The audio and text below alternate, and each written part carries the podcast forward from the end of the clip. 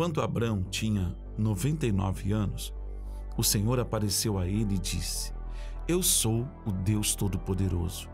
Ande habitualmente diante de mim com integridade, sabendo que você está sempre na minha presença, e seja irrepreensível e completo em obediência a mim. Gênesis capítulo 17, versículo 1, na versão amplificada.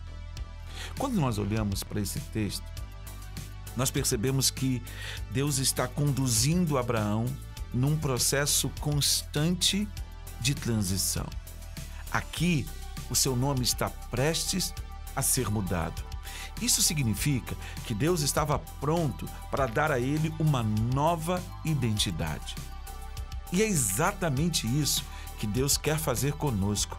Por isso, ele enviou seu filho Jesus para que através dele nós possamos conseguir andar na presença de Deus.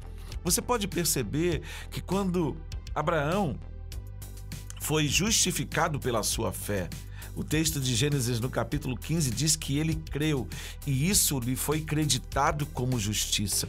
Então Deus vem a ele no momento em que ele vai chamá-lo para estabelecer, ou seja, confirmar mais uma vez a sua aliança.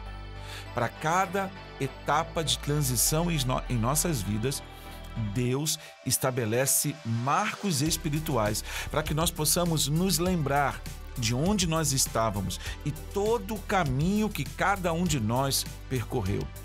Você se lembra dos seus marcos espirituais? Você se lembra aquilo que Deus marcou a sua vida em todo o tempo em que ele vem te transicionando?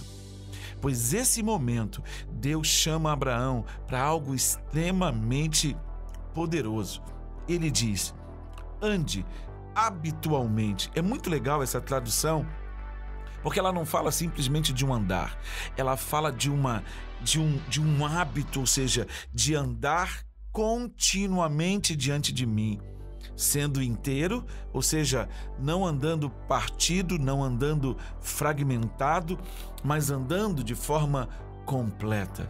A ideia de algumas outras traduções, quando diz ande na minha presença e ser perfeito, é que você precisa ser completo, porque Deus tem uma vida completa para você.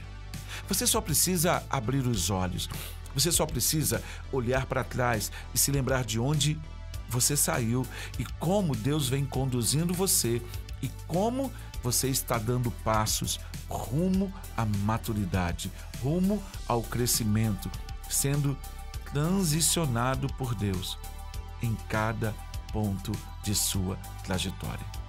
A minha questão com você nesse momento é fazer você pensar.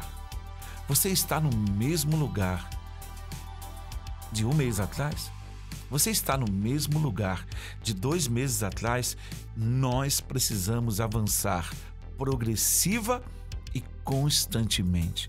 Não podemos parar. Portanto, eu quero te estimular nesse momento a não desistir. Avance, cresça, desenvolva o seu relacionamento com Deus e você vai ver a presença dele marcando cada etapa, cada fase, cada momento na presença dele. Tenha um tempo maravilhoso reflita, mas continue avançando. Não olhe para trás, não retroceda, não volte para o vômito. Pai, muito obrigado, porque eu e meus irmãos podemos avançar, nós podemos caminhar, nós podemos progredir no nosso relacionamento com o Senhor. Muito obrigado por Jesus ser o mediador nessa nova aliança. É em nome dele que nós oramos e dizemos amém. Até o nosso próximo encontro.